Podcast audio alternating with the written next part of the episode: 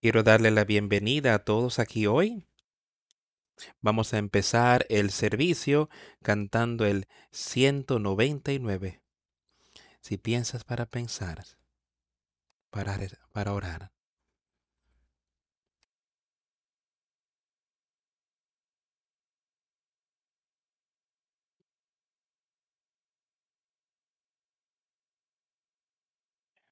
Cuando dejaste tu habitación esta mañana, ¿pensaste en orar? En el nombre de Cristo, de Cristo nuestro Salvador, buscaste su favor y su amor.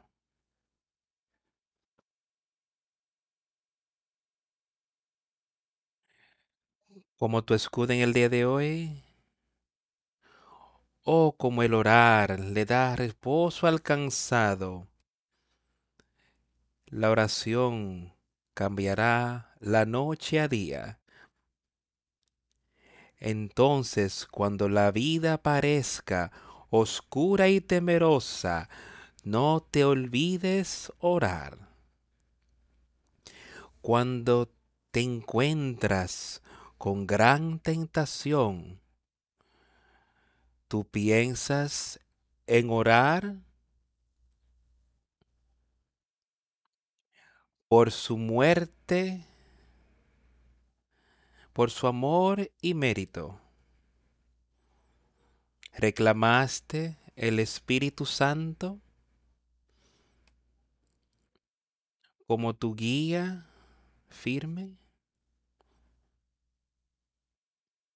Oh, como el orar le da reposo al cansado. La oración cambiará la noche a día. De manera que cuando la vida esté oscura y temerosa, no olvides orar. Cuando tu corazón estuvo lleno de enojo. ¿Se te ocurrió orar? ¿Suplicaste, oh mi hermano, por gracia, para que tú pudieses perdonar a otra persona que te había hecho mal? Oh, como la oración le da reposo al cansado. La oración cambiará la noche a día. Así cuando la vida parezca oscura y temerosa, no olvides orar. Cuando tu alma estaba doblada con dolor. Tomaste el bálsamo de Galán.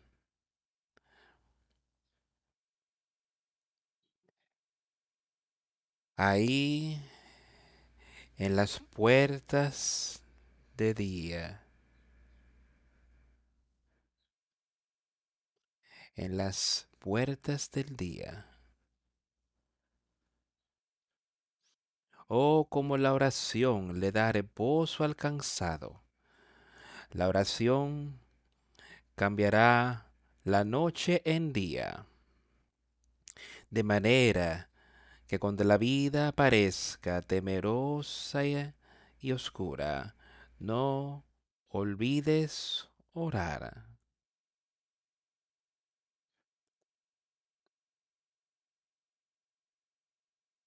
Cuando cantamos esa canción, solo pensando en todas las cosas, todas las preguntas que nos estaba haciendo y cómo podemos tener poder sobre todas estas cosas que pueden alejarnos, puede causar que nos veamos engañados por Satanás. Y él está hablando de la oración.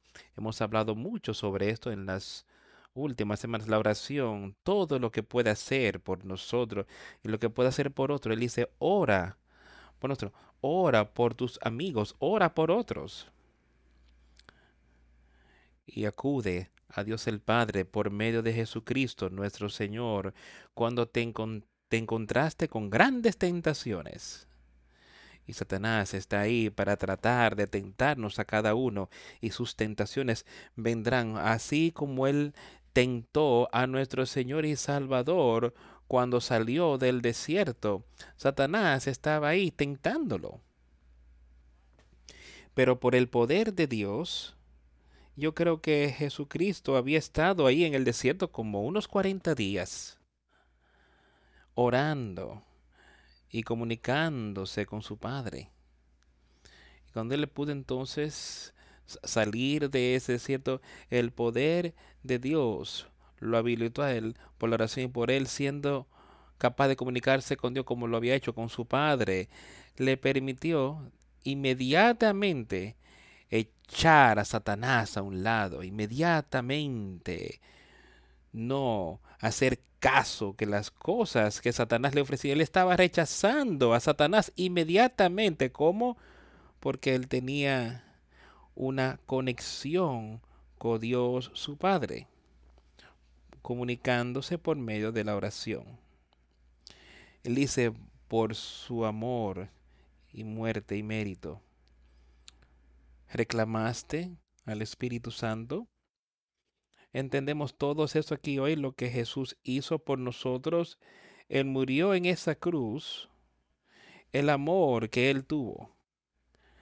Su Padre lo envió aquí y Él murió ahí por nosotros, para que pudiésemos ahora reclamar al Espíritu Santo, que pudiésemos ser una participante del Espíritu Santo alguien que podría salir, tú solías oír más, las personas salían, entraban, iban a un país, quizás iban a un desierto, y ellos reclamaban cierta porción de tierra que sintieron que sería bueno para ellos, que podría darles grandes riquezas aquí en la tierra y, e irían y reclamarían esa tierra. Y así es como yo lo veo esto. Por su amor, muerte y espíritu, ellos oirían, esas personas oirían alguna gran oportunidad en esta tierra y ellos pasarían todo tipo de problemas para poder ir a adquirir eso. A veces pudieron hacer bien, a veces no les fue bien y resultaron sin nada. Pero yo sé que por medio de esto, por el amor, la muerte y el mérito de Jesucristo, la oportunidad está ahí para cada uno de nosotros para que reclamemos ese Espíritu Santo y que seamos exitosos en ello. De ser exitosos, de ser triunfantes, de tener todos los tesoros espirituales que necesitamos aquí en la tierra para pasar por esta vida.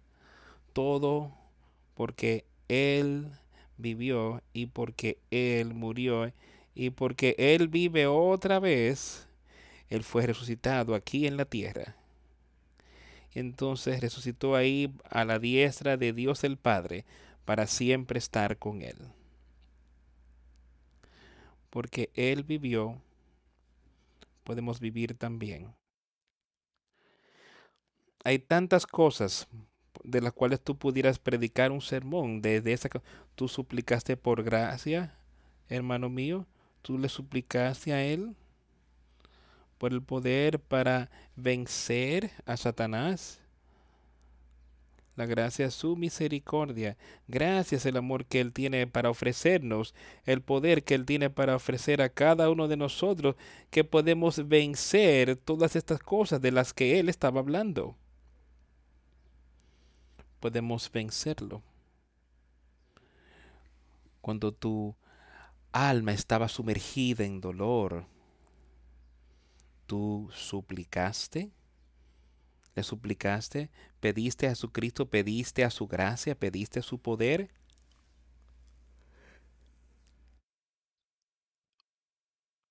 Lo único que le puedo recomendar a cada uno de ustedes es que Él está ahí. Él está ahí esperando a cada uno de nosotros. Él dice, no te preocupes. Dice, todo lo que vienen a mí. Dice, todo el que toca encontrará. Aquel que busca encontrará. Aquel que pide recibirá. Aquel que toca se le será abierto. Estas son palabras de nuestro Señor y Salvador. Ese es para cada uno de nosotros. Dice, yo vine y yo morí por los pecados de todo el mundo. No importa dónde estés. No importa lo que hayas hecho. Él está ahí y puede quitar eso. Si tú le pides, si realmente te arrepientes de tus pecados, entonces realmente tienes fe y confianza en Jesucristo, en que Él es el Hijo de Dios y que puede hacer estas cosas y puedo seguir señalándote a Él. Él es el camino, el único camino. No por medio de mí, sino por medio de Jesucristo. Pero tú, tú debes ir a Él por, de manera individual, por ti mismo. No hay otra vía sino por Él. Pero Él está ahí y Él está esperando por cada uno de nosotros.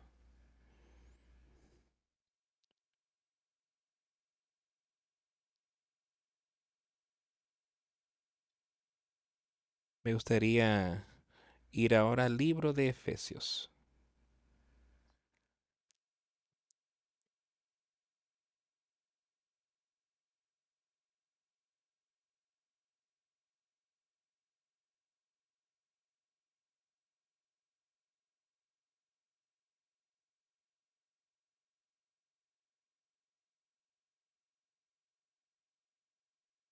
Vamos al capítulo 5 de Efesios.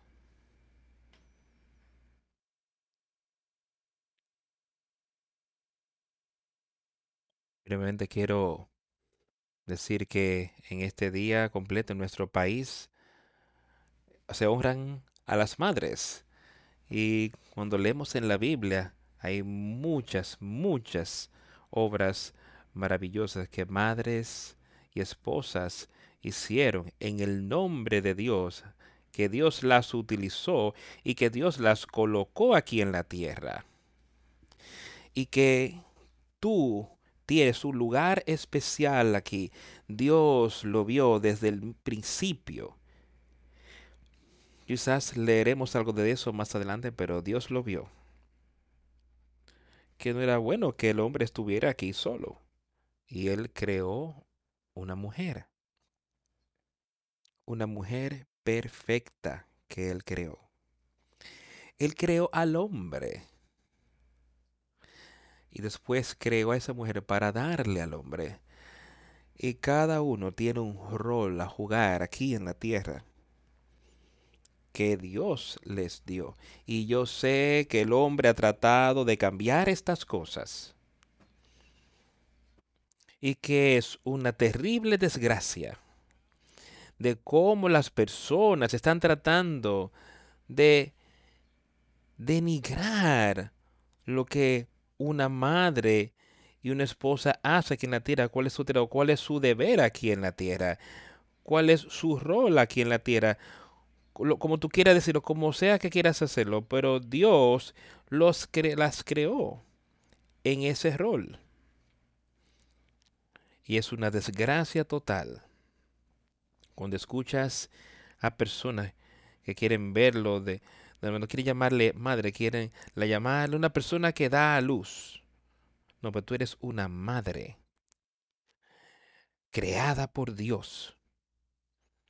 Y es algo, algo muy maravilloso y nada por lo cual jamás te deban denigrar, porque tú eres una madre, tú eres, o tú eres una esposa, eres unas de las cosas más sublimes que pueden ocurrir aquí en la tierra cuando Dios creó a la mujer para el hombre y para que ellos vivan juntos en la manera que Él quisiera que ellos vivieran. Y para ser uno con Jesucristo y Dios el Padre, O sea, no dejes que nadie jamás te haga sentir mal y que te denigre por ser madre o por esposa o cual sea tu rol. Y nosotros, todos nosotros, deberíamos darle a ese oficio gran honra y gran gloria porque Dios lo creó. Y cualquier cosa que Dios creó es buena. Empezando con el versículo 1 del capítulo 5 del libro de los Efesios. Sed, pues, imitadores de Dios como hijos amados. Y eso es lo que quiero que cada uno de nosotros vea y que piense en esta mañana. Para ser un seguidor de Cristo, dejando atrás todas las otras cosas que quisiéramos seguir, las cosas del mundo. Por él dice, sed pues imitadores de Dios como hijos amados. ¿De, ¿Con quién está hablando? Con hijos de Dios. ¿Cómo podemos hacer eso? Aceptando a Jesucristo como nuestro Señor y nuestro Salvador. Entonces somos herederos, somos hijos de Dios. Y andar en amor, como también Cristo nos amó y se entregó a sí mismo por nosotros, ofrenda y sacrificio a Dios en olor fragante andad en amor, como Cristo también nos amó. Y eso está diciendo mucho, amigos míos.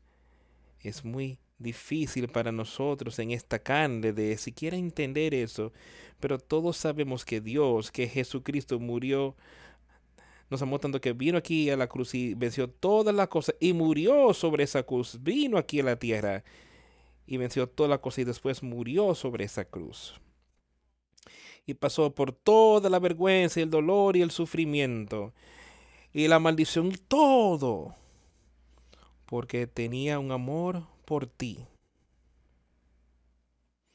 Y Él nos está diciendo ahora que anda en amor, así como Cristo también nos ha amado.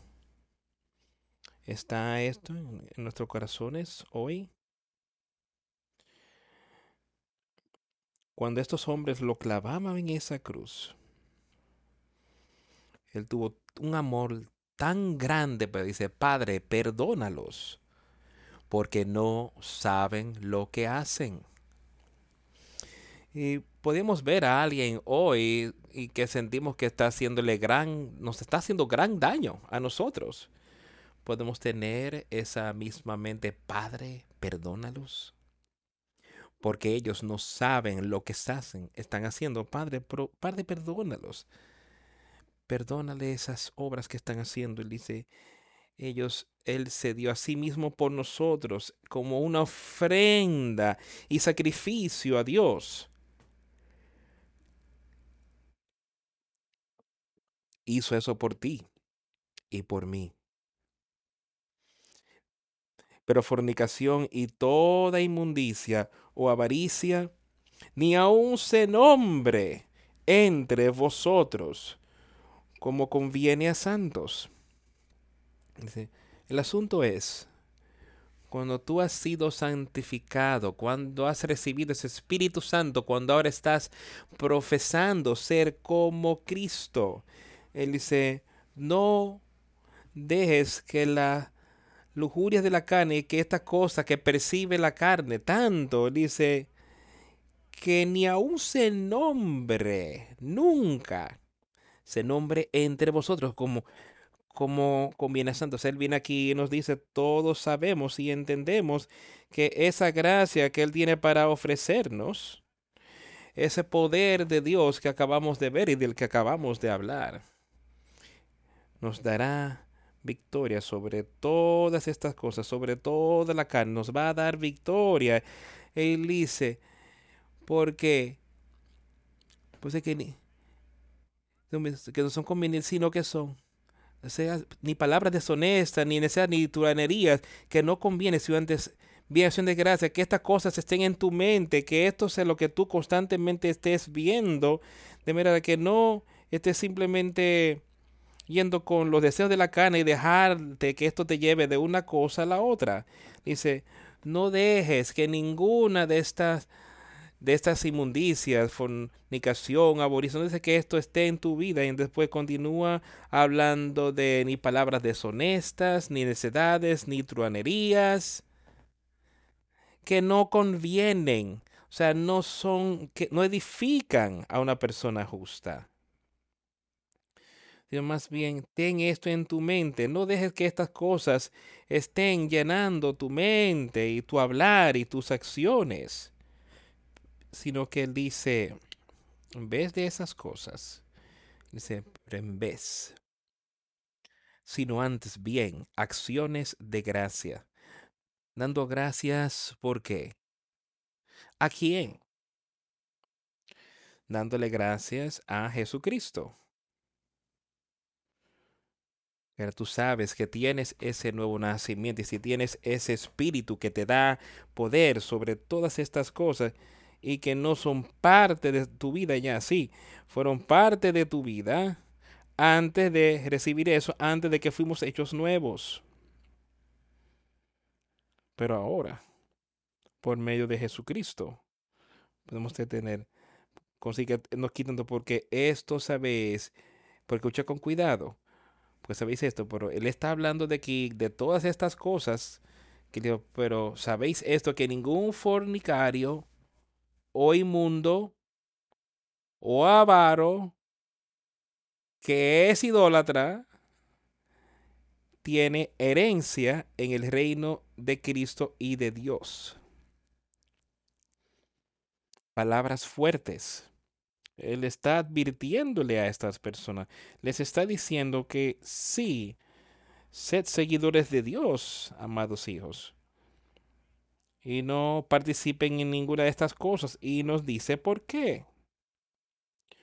En todo el mundo hay, demasiado pensar de que yo puedo simplemente decir unas pocas cosas, decir que yo las creo, entonces y puedo vivir exactamente de la manera que él dijo que no podemos vivir. Y nos está diciendo de manera muy sencilla hoy, porque estos saben que ningún fornicario o inmundo o avaro que es idólatra, tiene herencia en el reino de Cristo y de Dios.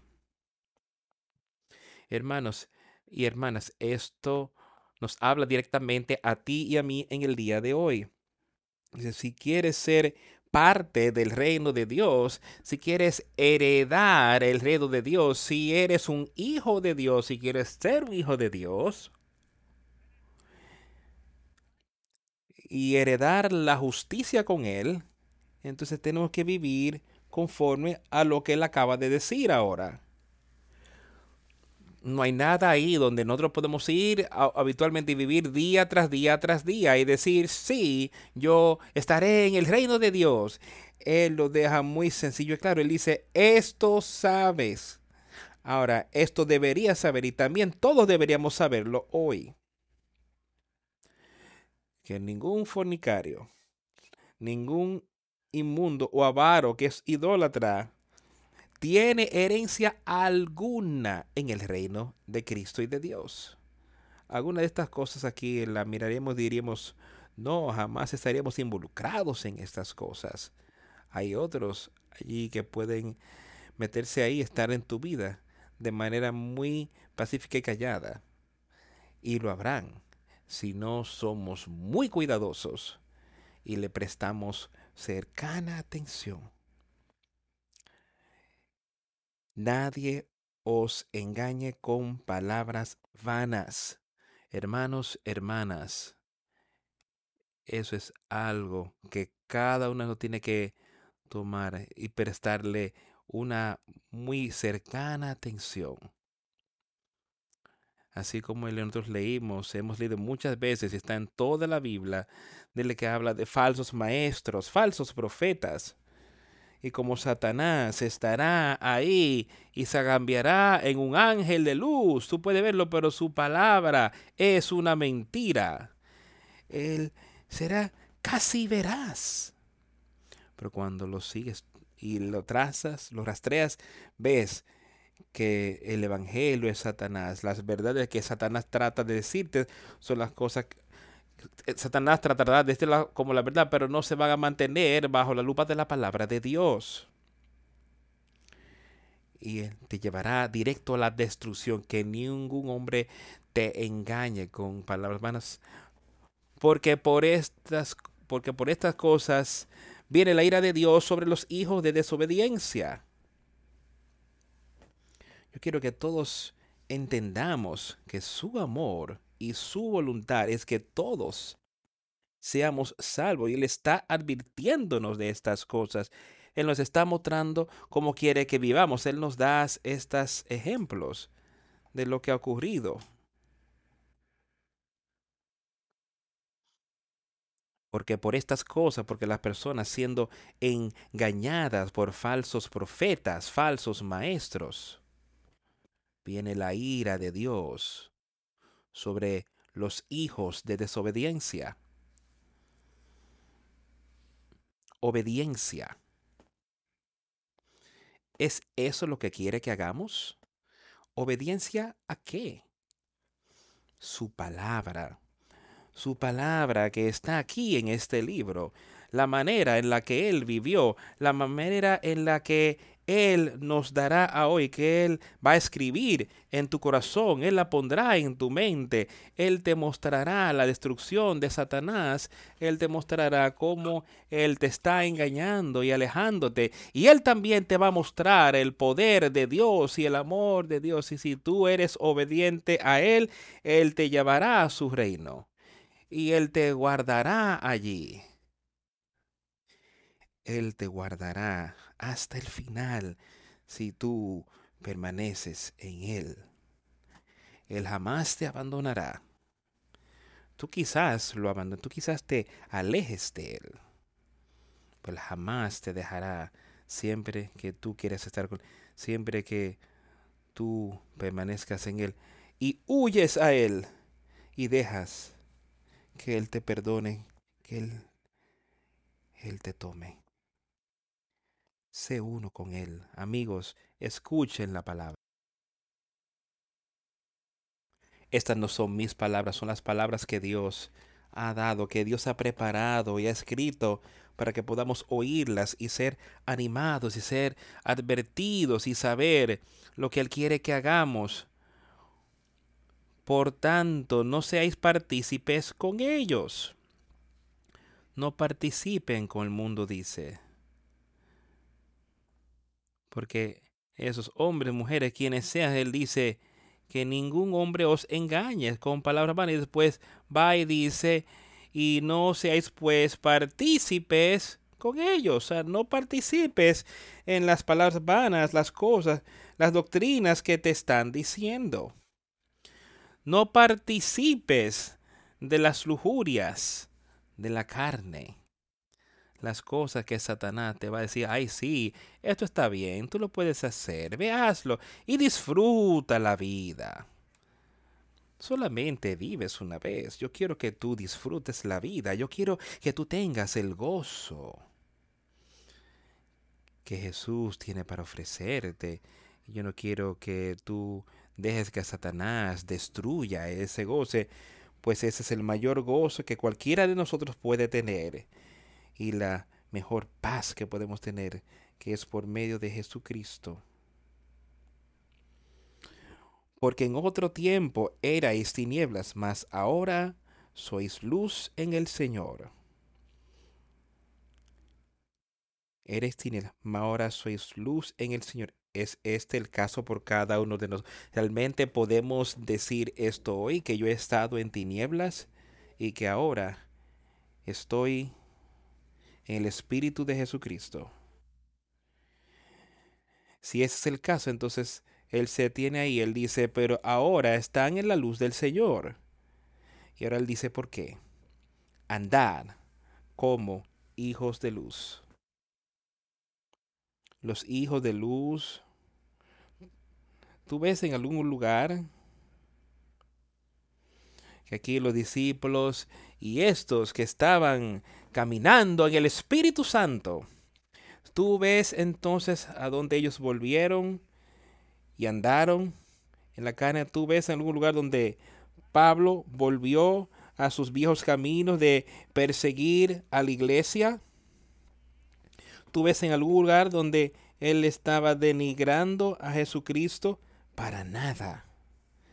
Cuando él nació de nuevo, cuando él recibió esa luz, él no tuvo más tinieblas en él sobre lo que Dios quería que él hiciera y quién era el Hijo de Dios. Bueno, no había nada oscuro sobre esto. Él estaba lleno de la luz del Espíritu Santo. Él estaba lleno de querer obrar con Dios y ese espíritu. Entonces, ¿qué tú lo viste hacer? Léelo, míralo. Él caminó en esa luz. Desde ese día en adelante. Él caminó en esa luz que brillaba tan fuerte sobre él. Brillaba más que el sol del mediodía, dice él. Era tan brillante que vencería todas las cosas y eso es lo que el Espíritu de Dios hará en ti hoy. Esa luz iluminará, quitará las tinieblas, eh, te iluminará espiritualmente. Tú andarás en eso. Ahora, hijos, caminar como hijos de la luz, dejen a un lado el pecado. Probando lo que es aceptable ante el Señor.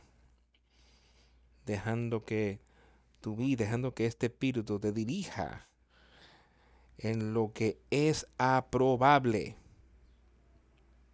en el Señor. ¿Qué es aceptado? ¿Qué es aceptado por Dios en tu vida? ¿Cómo puedes vivir tu vida de manera que sea aceptable a Dios? Es lo que está diciendo aquí. O probando lo que es aceptable para Dios, que es solamente una manera. Es imposible para que tú o que para mí lo hagamos. Pero dice, todas las cosas son posibles en Cristo Jesús. Y por Él, Él puede ayudarte en todas las tribulaciones, juicios, tentaciones, que todo eso está ahí. Y traerte victorioso con vida eterna. y no tengan comunión con las obras, no participes en las obras infructuosas de las tinieblas, sino más bien reprendedlas. Anda en esa luz y no tengas ningún tipo de participación con las obras infructuosas de las tinieblas. Piensa en eso. ¿Qué hará por nosotros el pecado? Él dice, no participe con el pecado, lo que él está diciendo aquí. Con las obras infructuosas de las tinieblas. El pecado no trae ningún fruto de justicia, ninguno para ti. El pecado no trae vida eterna para ti. La justicia por el Espíritu Santo, producirá obras justas aquí en la tierra, en por medio de ti. Y también producirán frutos eternos en ti. Ese es el Espíritu Santo obrando en ti, amigo mío. Pero Él dice, no participéis en las obras infructuosas de las tinieblas. Yo no quiero participar en las cosas que Él contaría como infructuosas aquí en la tierra. Y eso traería tinieblas entre Él y yo. Cada uno de nosotros, todos los que están aquí, aman la luz. Tanto así que tendremos todo tipo de luz en nuestros hogares, donde sea que vayamos, para que inmediatamente cuando lleguemos a algún lugar y queremos luz, con un switch y de una vez hay luz y podemos tener el gozo de esto, podemos ver y ver lo que está a nuestro alrededor y tenemos miedo de que algo nos algo que nos suceda que no podamos ver porque tenemos esa luz. Piensa en esta parte espiritual de la que él está hablando aquí que tú puedes, tú puedes llenar este cuerpo, este cuerpo espiritual puede ser lleno con la luz de Cristo. Y no temer más a Satanás, sino ser lleno con la luz de Cristo.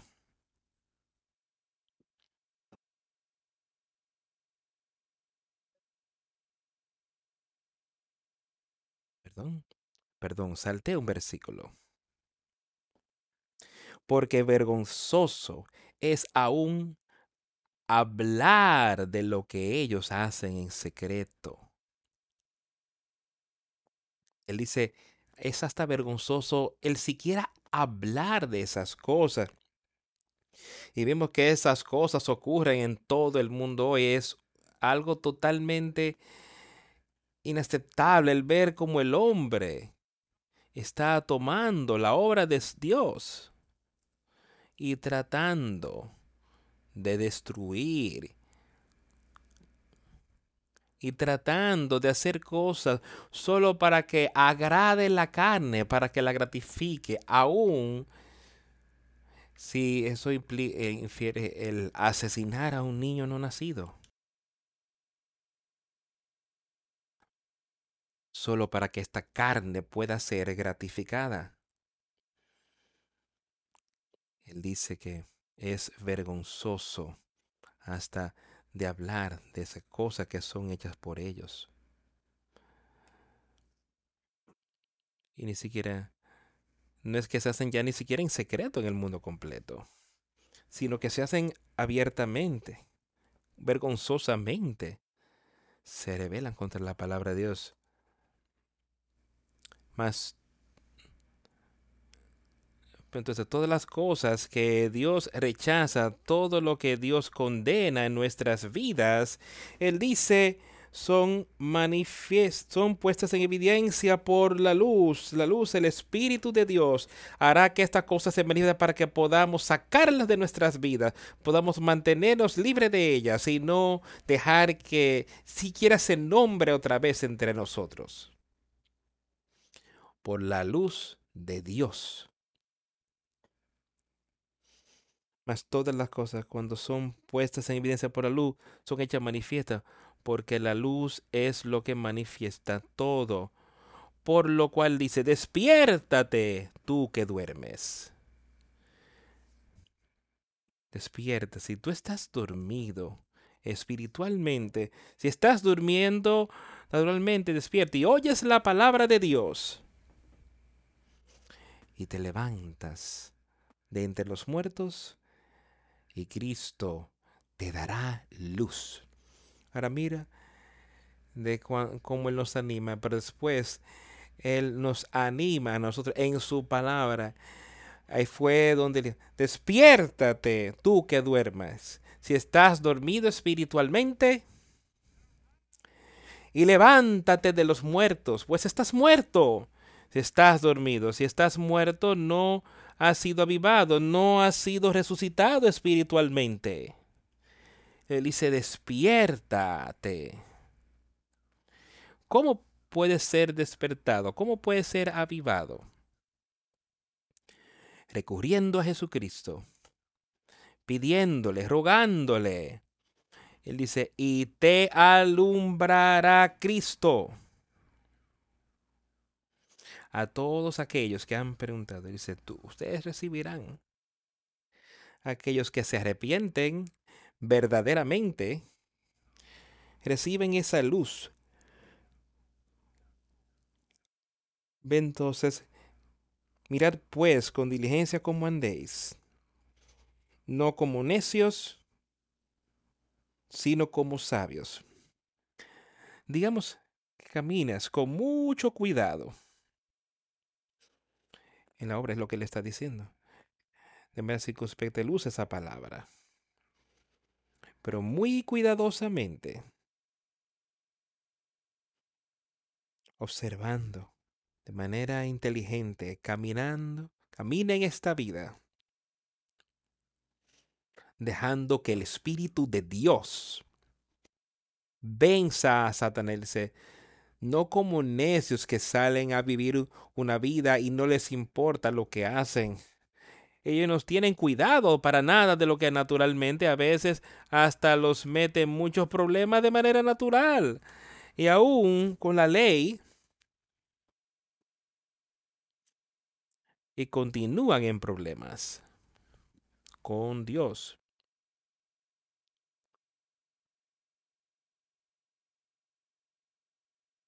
Mira, pues que con qué diligencia como de no como necios, sí como sabios, pero como justos. Pero son aquellos que están llenos de luz, los hijos de Dios, aquellos que aceptaron a Jesucristo.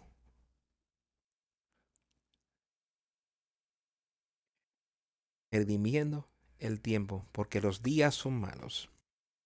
Redimiendo el tiempo, amigos míos. Tú estás aquí por la tierra por un periodo corto de tiempo.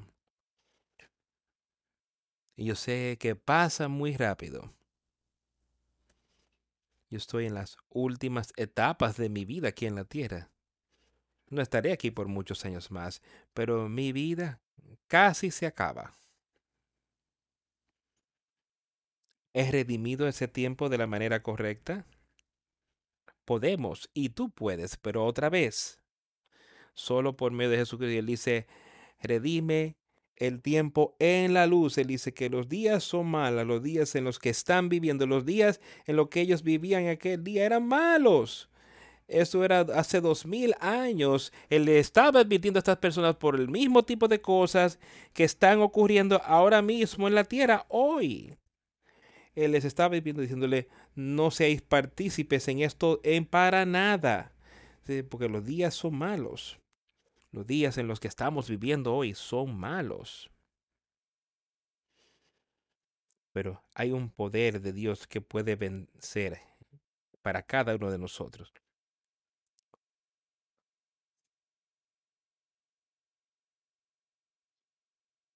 Por tanto, no seáis insensatos y no entendidos de cuál sea la voluntad del Señor. Por tanto, no seáis insensatos. Él nos dijo ahí en un versículo 2 más para atrás que, que caminemos de manera circunspecta. Ver que cabéis circunspecta no como necios, sino como esposas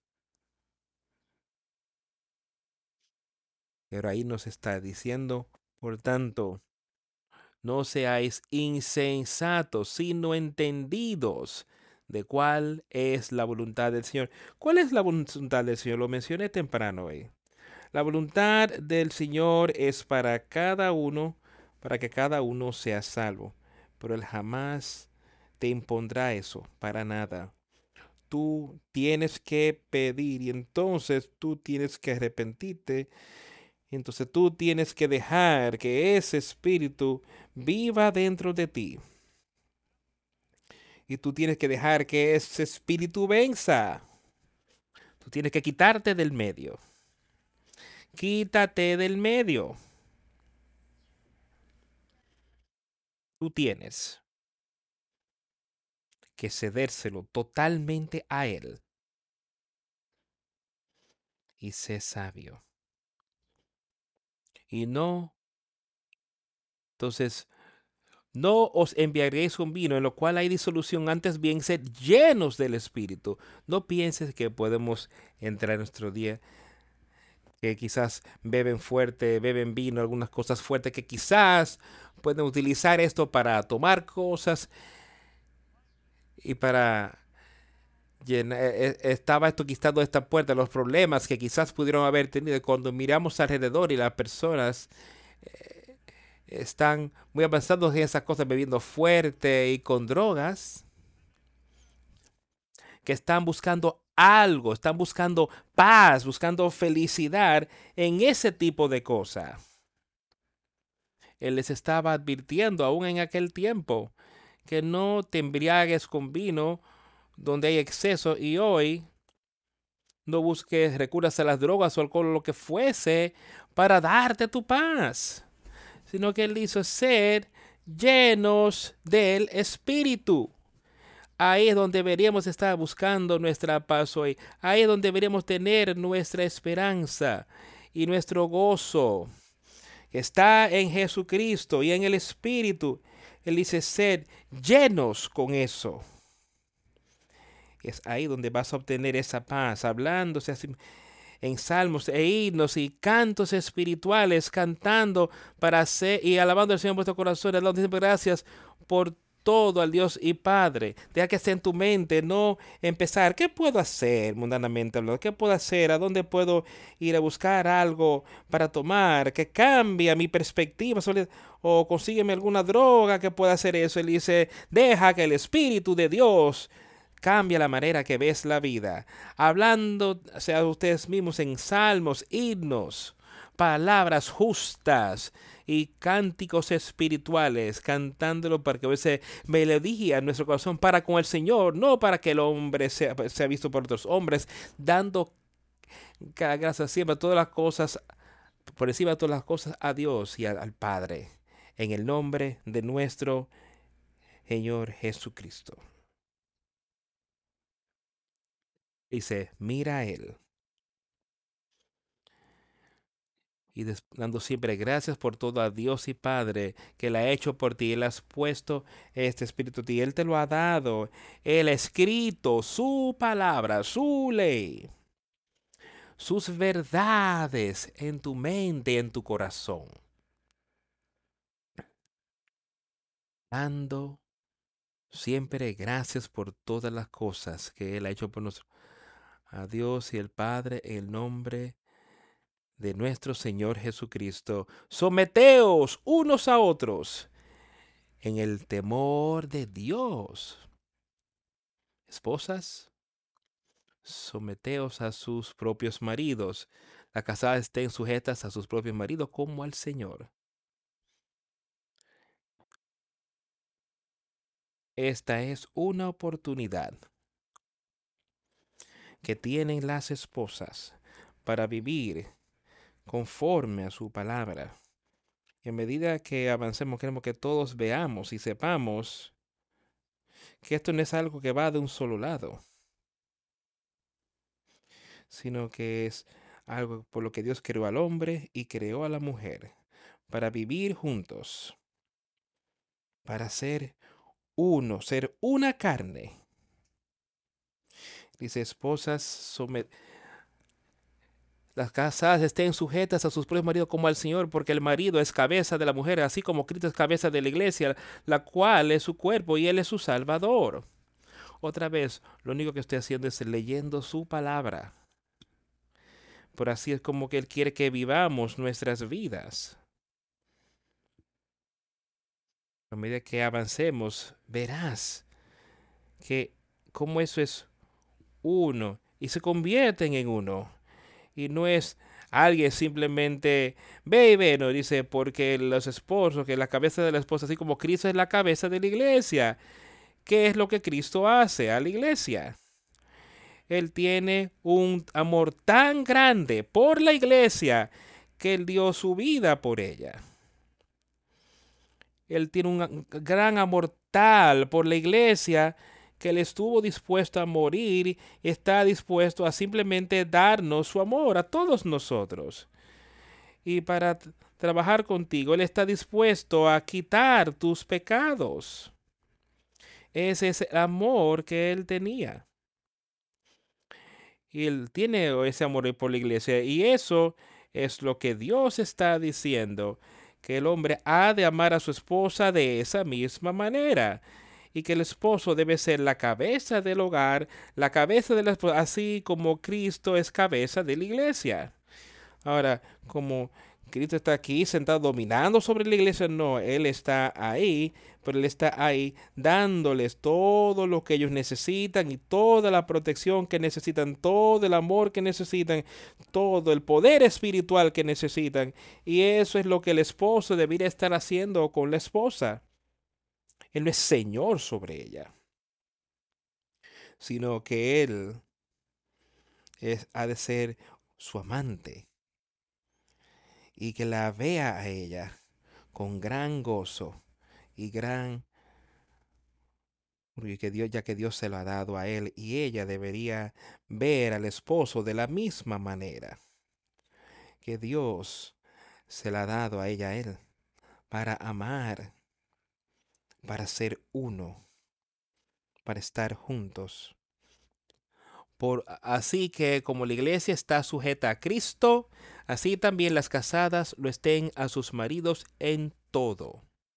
Esposos, amen a sus esposas, así como Dios amó a la iglesia y se dio a sí mismo por ella.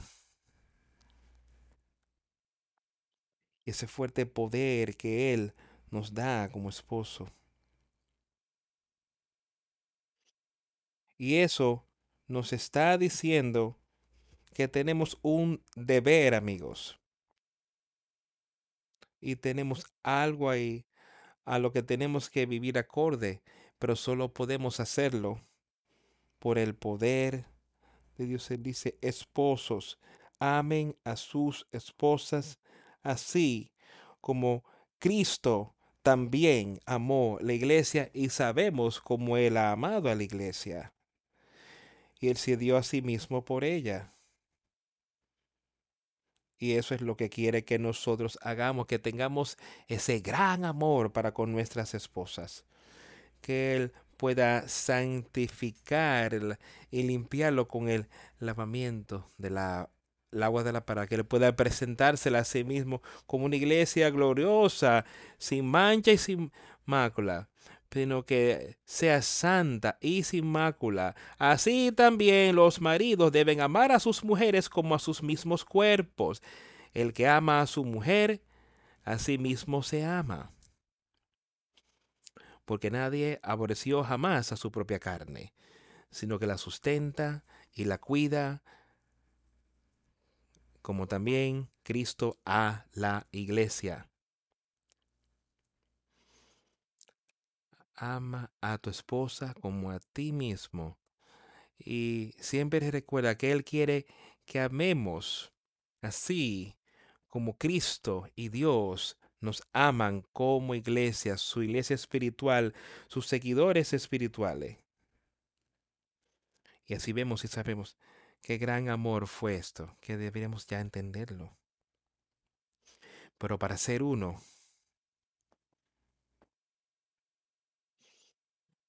porque ningún hombre aborreció su propia cara, así como el Señor. Así como Cristo a la iglesia, porque somos miembros de su cuerpo, de su carne y de sus huesos. Cuando alcanzamos ese nuevo nacimiento, entonces ya somos miembros de Cristo, miembros de Dios. Dice, somos miembros de su cuerpo y de su carne y de sus huesos. Por esta causa el hombre dejará a su padre a su madre y se unirá a su mujer. Y los dos serán una sola carne. Por esto, dice Dios, por el amor que se tienen uno por el otro. Y como así fue como Dios creó, Él creó al hombre y creó a la mujer. Por esto dejará el hombre a su padre y a su madre, y se unirá a su mujer, y los dos serán una sola carne. Una carne, juntos. Un amor.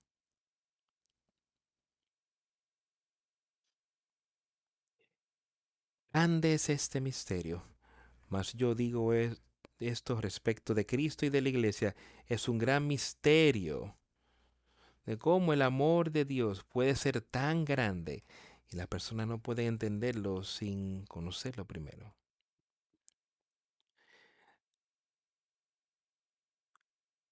No obstante, que cada uno de vosotros en particular amen a su esposa así como y, y que la esposa vea. La esposa que haga reverencia a su esposo. Amigos míos, si todos vivimos de esa manera, si todos, en primer lugar, dejamos que Dios sea aquel que nos dirija en quién nos hemos de casar y dónde nos hemos de casar. Y entonces si vivimos conforme a la palabra que Él nos ha dado aquí hoy, si todos, si todos a la vez actuamos así, no habrían divorcios, no habrían los divorcios que tenemos hoy en todo el mundo. Eso no estaría ahí. Si vivimos conforme, no obstante, de que cada uno, que por demás cada uno de vosotros ame también a su mujer como a sí mismo y la mujer respete a su marido.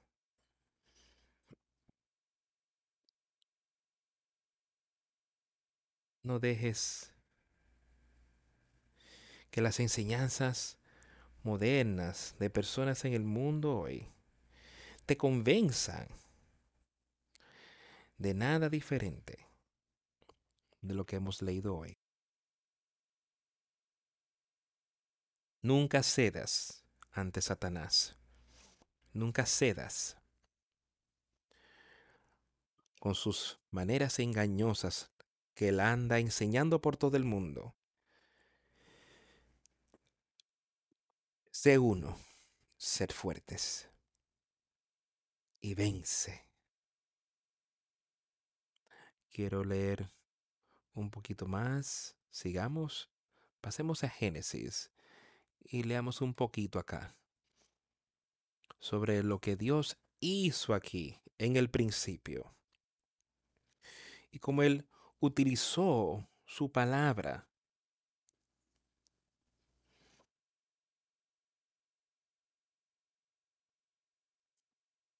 Vamos a empezar leyendo en el versículo 15 de Génesis capítulo 2.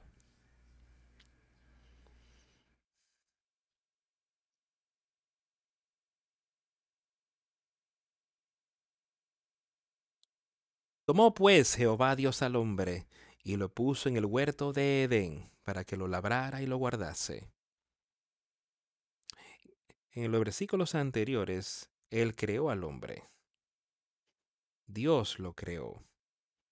Y quiero que entiendas que Dios no crea nada malo. El hombre fue lo que trajo lo malo, el pecado sobre sí mismo. Dios creó al hombre y le dio el derecho de juzgar, una libertad para juzgar entre bueno y lo malo, las cosas. Dios lo creó a él allí. En ese versículo de aquí, él dice que el Señor Dios tomó al hombre del polvo del suelo y respiró en él el aire de vida, el aliento de vida, y el hombre se convirtió en un ser viviente. Eso fue hecho por Dios. Las personas te dirán hoy día que este cuerpo fue creado durante millones de años. Y eso es tan necio que alguien pudiera pensar eso de cuán complejo es este cuerpo. Y lo que se requiere solo para vivir un minuto aquí, cómo este cuerpo funciona. Y cómo este cuerpo puede reproducir y producir otros seres humanos y cualquiera que que estas cosas simplemente acontecen durante millones y millones de años, empezando de una pequeña célula y que sigo funcionando y haciendo cosas más grandes. Esto es tan necio.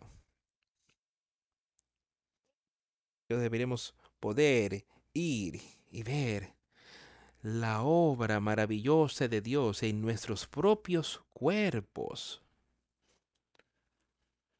Entonces tomó pues Jehová Dios al hombre y lo puso en el huerto de Edén, que era un lugar tan hermoso.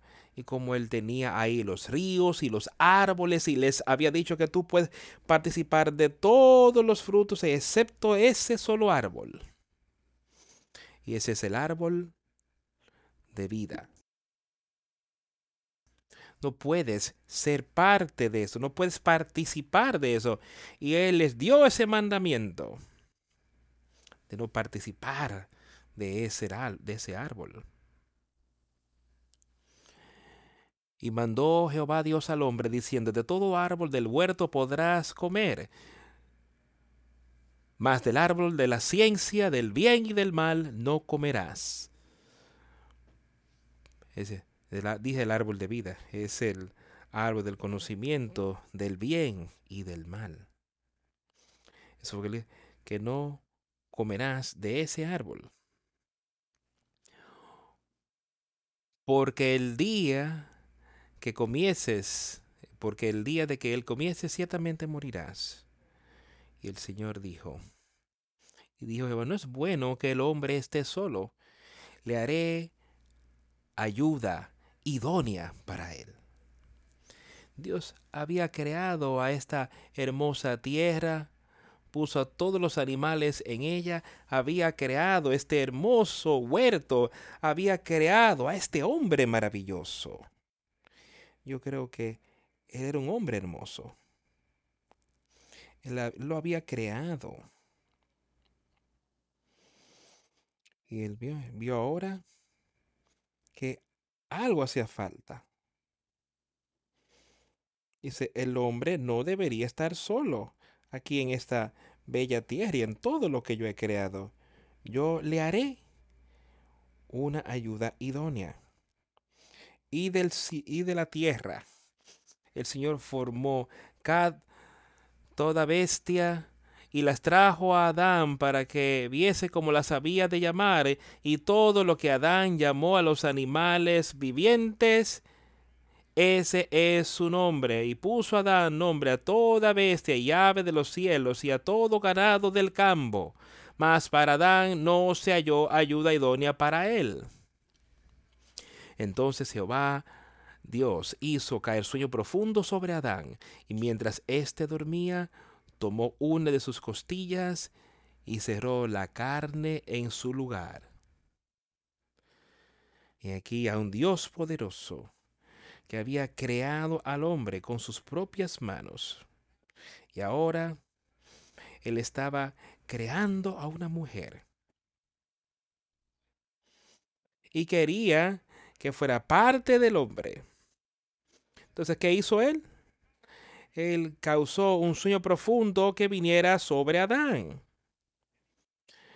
Y entonces fue a donde Adán, tomó una costilla de Adán y le dice que él cerró la carne luego de haber hecho eso.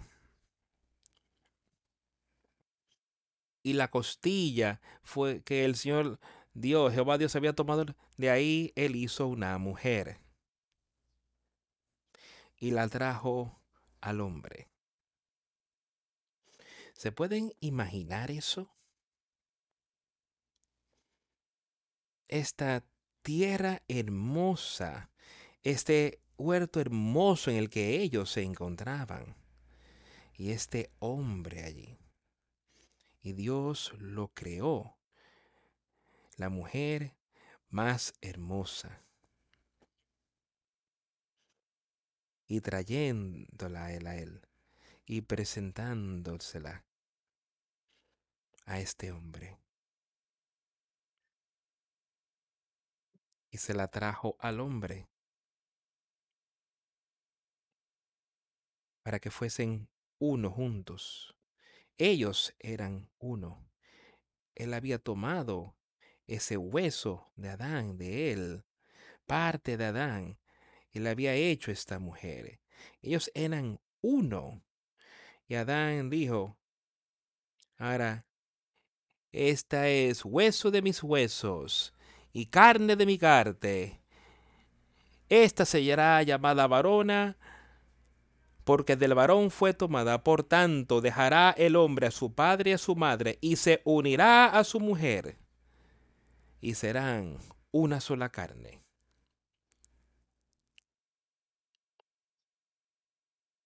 Serán una carne para nunca separarse. Dios creó al hombre eh, a su propia imagen. Dios es perfecto. Dice, Él creó al hombre en su imagen.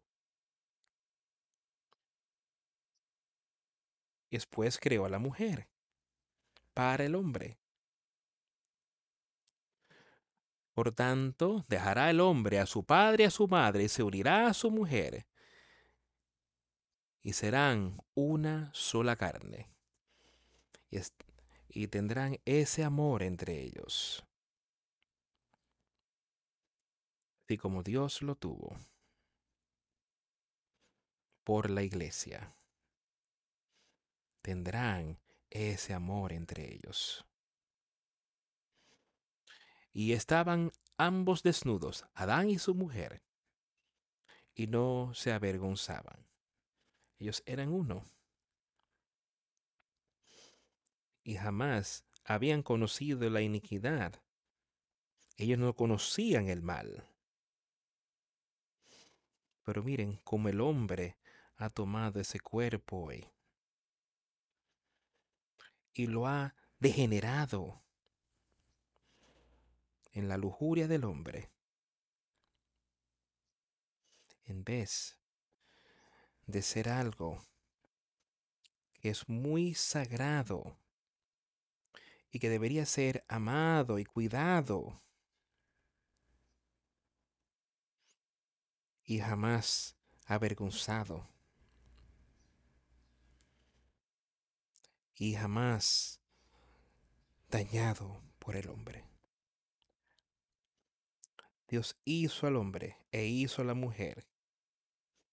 Vivamos conforme a su palabra, no conforme a lo que algún hombre te está tratando de decir en el día de, sino que estas cosas son a la antigua. Te dirán que quizás tú eres uno de los haters, un odioso, tú odias el estilo de vida de alguien, no odias a la persona, pero sí, yo odio el estilo de vida de cualquier cosa que con lo que tenga que ver Satanás. Yo odio el pecado de Satanás, pero a la persona para la persona quiero tener todo el amor que Dios tiene. Jesucristo vino aquí a la tierra, Él dijo, para salvar pecadores. Él murió sobre esa cruz por causa de pecadores. Y tenemos la oportunidad en el día de hoy para ser parte de su iglesia. Y para amarlo y para que Él nos ame a nosotros y que veamos victoria, amigos míos, y vida eterna por medio de Cristo Jesús, nuestro Señor, victoria en Él, creyendo, leyendo, estudiando, reconociéndolo a Él como nuestro Salvador y poniendo nuestra plena fe y confianza en Él. Arrepiéntete y vence y verás victoria.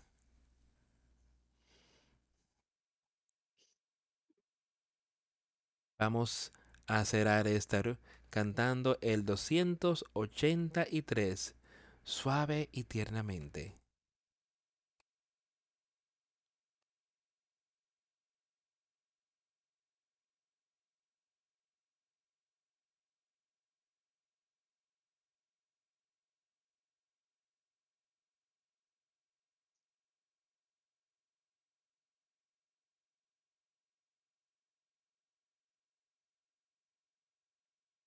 Suave y tiernamente me llama, Jesús está llamando, llamándote a ti, llamándome a mí.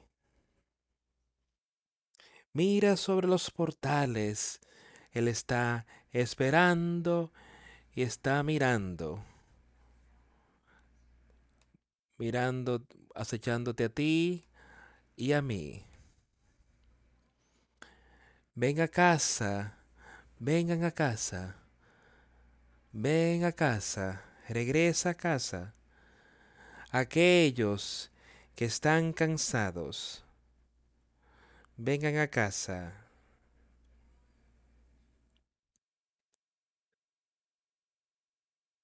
Con esmero y, con ternura Jesús está llamando, llamándote, oh pecador, para que regreses a casa.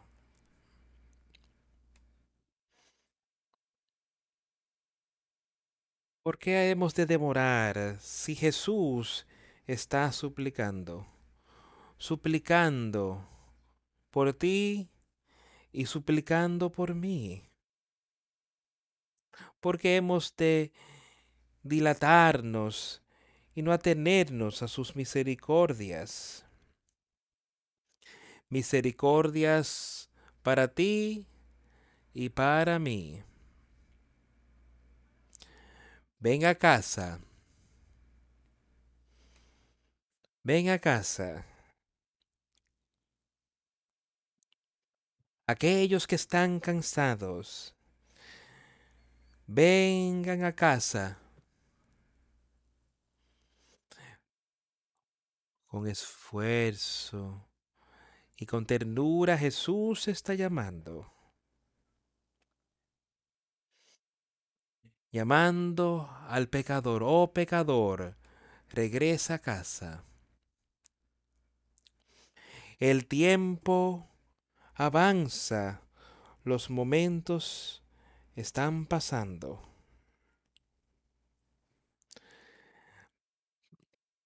Pasando para ti, pasando para mí. Se están acumulando las sombras. Viene la muerte, los lechos de muerte. Vienen por ti y por mí. Ven a casa. Ven a casa.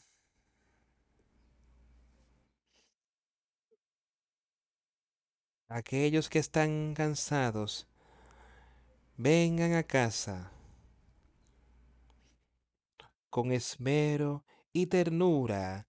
Jesús está llamando, llamando, llamado al pecador. Oh, ven, regresa a casa. Oh, el maravilloso amor que Él ha prometido. Te ha prometido a ti y que me ha prometido a mí. Aun cuando hemos pecado,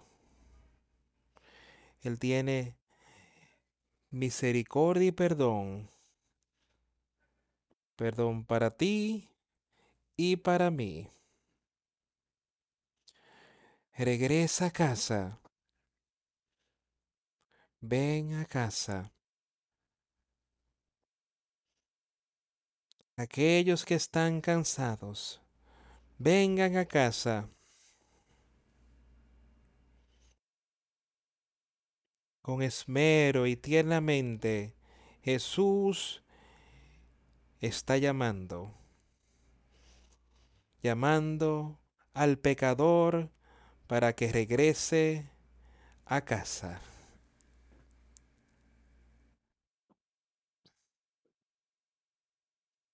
Solo piensa en esa canción que acabamos de cantar. Ciernamente, suavemente, Jesús está llamando para cada uno de nosotros. Ven a casa, arrepiéntete.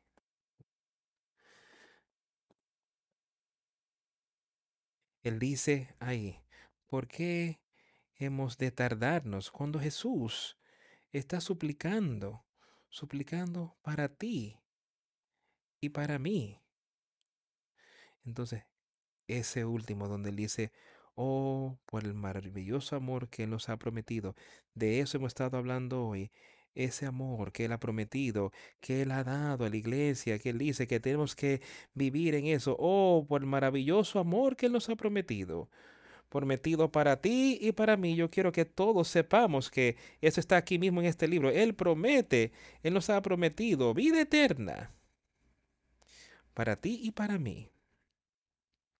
Aun cuando hemos pecado, Él tiene misericordia y perdón. Aun cuando hemos pecado, Él tiene misericordia y perdón. Eso está escrito en este libro. Perdón para ti y para mí. Ven a casa. Jesús está llamando. Tiernamente Él llama. Con esmero Él nos llama. Ven a casa.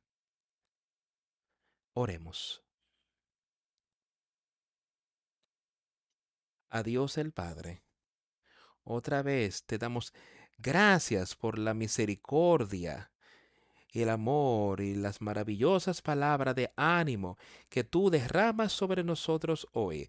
Ayúdanos a tomar estas cosas en el corazón y a cualquiera de nosotros que esté batallando y tiene dificultad, no pudiendo venir a ti, ayúdalos a que estén dispuestos a ponerlo a un lado y aceptarte como su Salvador y estar en paz contigo. Dios, ¿qué podemos hacer? Muéstranos cómo podemos animarnos, animar a otros, que tú estás ahí llamándolos para que vengan a casa. Aun cuando hemos pecado, tú tienes misericordia y perdón. Gracias Señor por todo lo que has hecho. Muéstranos lo que hemos de hacer en los días venideros que podemos hacer algo para ayudar a alguien en ese trayecto y tener esa carga quitada de ellos y ver victoria en Cristo Jesús en la vida eterna. Sé con nosotros cuando pasamos en esta semana. Ayúdanos a estar más cerca de ti y más cerca unos de los otros. En tu nombre hemos orado. En el nombre de Jesús hemos pedido estas cosas. Amén.